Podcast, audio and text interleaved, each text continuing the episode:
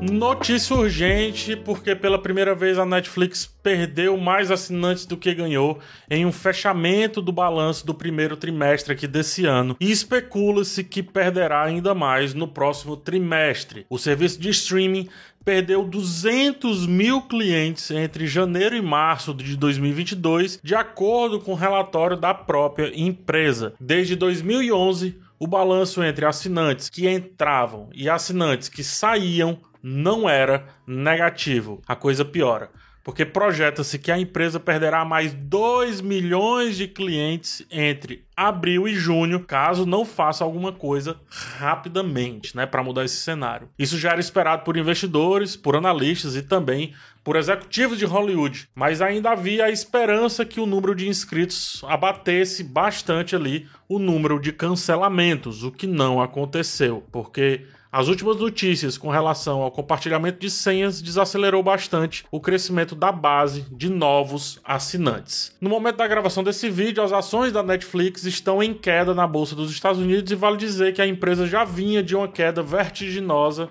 dado aí os números do trimestre final de 2021. Vamos lá entender esses números e entender esse cenário também. Afinal, qual é ou quais são as causas dessa literal fuga, evasão de assinantes da empresa. Antes, por favor, se inscreva aqui no canal, também deixa o like, né? Diferente da Netflix, é de graça.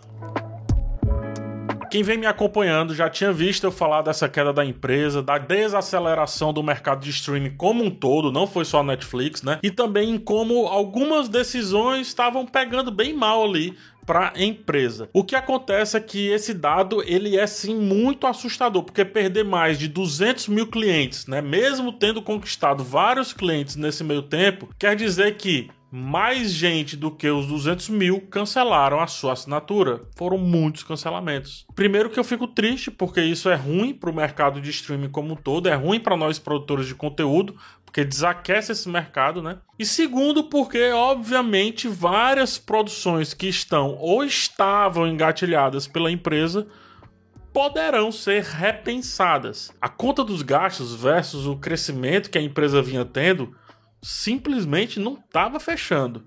E agora o rombo realmente se abriu. Segundo a empresa, um dos grandes motivos da evasão é a questão do compartilhamento de senhas. A Netflix informa que há mais de 100 milhões de domicílios que usam seu serviço e não pagam diretamente por ele, ou seja, são usuários cruzados, né, que usam a senha dos outros 221 milhões de usuários matriz, chamemos assim. Outro fator no relatório foi o crescimento de concorrentes dentro do cenário de streaming, o que convenhamos não pode ser uma desculpa em pleno 2022, porque era algo que estava sendo observado a olho nu e algo deveria ter sido feito, né? Isso deveria ter sido remediado. Houve tempo e também avisos.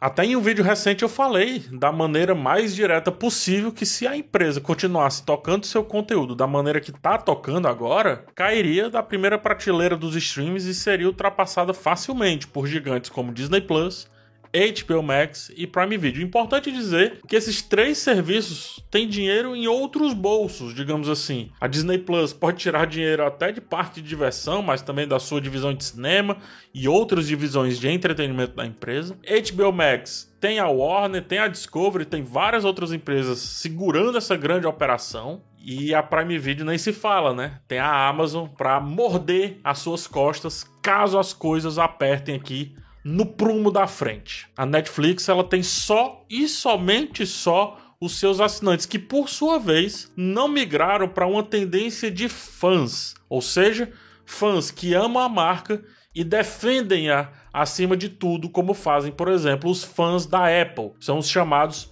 brand lovers. Falei sobre isso também. Tanto a empresa não conseguiu construir os tais brand lovers, como recentemente jogou contra os lovers que ainda tem dentro do serviço, cancelando muito rapidamente séries que não performavam dentro da sua expectativa, ou agora com essa questão do estudo e do possível bloqueio do compartilhamento de senhas. Fora isso, vamos combinar, né? O preço do serviço é um absurdo. Por quase o valor da HBO Max, que por exemplo pode lançar aí um Batman um mês depois do que foi lançado no cinema, que é muito apelativo, mas por quase o valor da HBO Max, a Netflix nos entrega o plano SD, ou seja, vídeos em 480p por R$ 25,90. Eu sou assinante do plano de R$ 39,90 e eu não posso assistir conteúdo em 4K.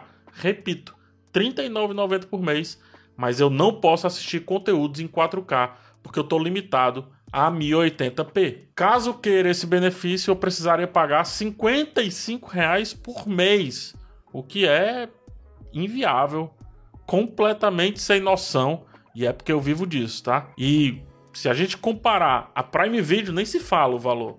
A Disney, HBO Max, Star Plus, quer que seja, tá muito, muito, muito acima. Agora precisa ser dito também que 700 mil clientes se foram aí do serviço com a invasão da Rússia à Ucrânia, uma vez que a empresa tirou a sua operação da Rússia. Caso isso não tivesse acontecido, poderia ter fechado no positivo por poucos mil, mas ainda assim seria uma queda muito acentuada de evasão, né, de fuga, de saída. A empresa, só para você ter ideia, perdeu 300 mil assinantes na Europa. Na verdade, Europa, Oriente Médio e África. E também perdeu, anota aí na tela, Atreus, 600 mil assinantes nos Estados Unidos e no Canadá. Isso é absurdamente muito. E queimou toda e qualquer gordura que a empresa fez ali durante a pandemia e também um pouco antes da pandemia. A Ásia compensou isso, é verdade, chegando junto com um milhão de novos assinantes, de novos clientes, impulsionados inclusive pelos dramas coreanos, como por exemplo Todos Nós Estamos Mortos. O que me leva a crer que veremos muito mais desse catálogo, né, desse tipo de conteúdo no catálogo da empresa. Ainda assim, a empresa continua no top 1 do mercado de streaming e a marca se mostra confiante que vai conseguir se reestruturar nesse novo cenário. Mas eu repito, é preciso ver, é preciso ser feita alguma ação de impacto real. Quer seja um grande anúncio de uma série, de um conteúdo, um filme, quer que seja, algo ao nível Senhor dos Anéis para acalmar os ânimos dos investidores, quer seja uma mudança nas formas de cobrar pelo seu conteúdo, criar outros planos, melhorar os planos em questão, organizar bundle com o mercado em vez de se distanciar do mercado, enfim. São várias aí as ideias que podem ser tomadas. Eu fico triste, eu fico realmente triste porque para quem trabalha com conteúdo, tudo que mais importa é que os streams tenham cada vez mais a nos oferecer, não só os streams, mas o cinema e qualquer outros que trabalham também com conteúdo tenham cada vez mais a nos oferecer, para que aí sim a gente consiga trabalhar e entregar o nosso conteúdo que é baseado no conteúdo dos outros para vocês. Mas é aquilo, né? Falta de aviso não foi. Fico triste, mas o alerta foi dado. Não uma e não duas vezes.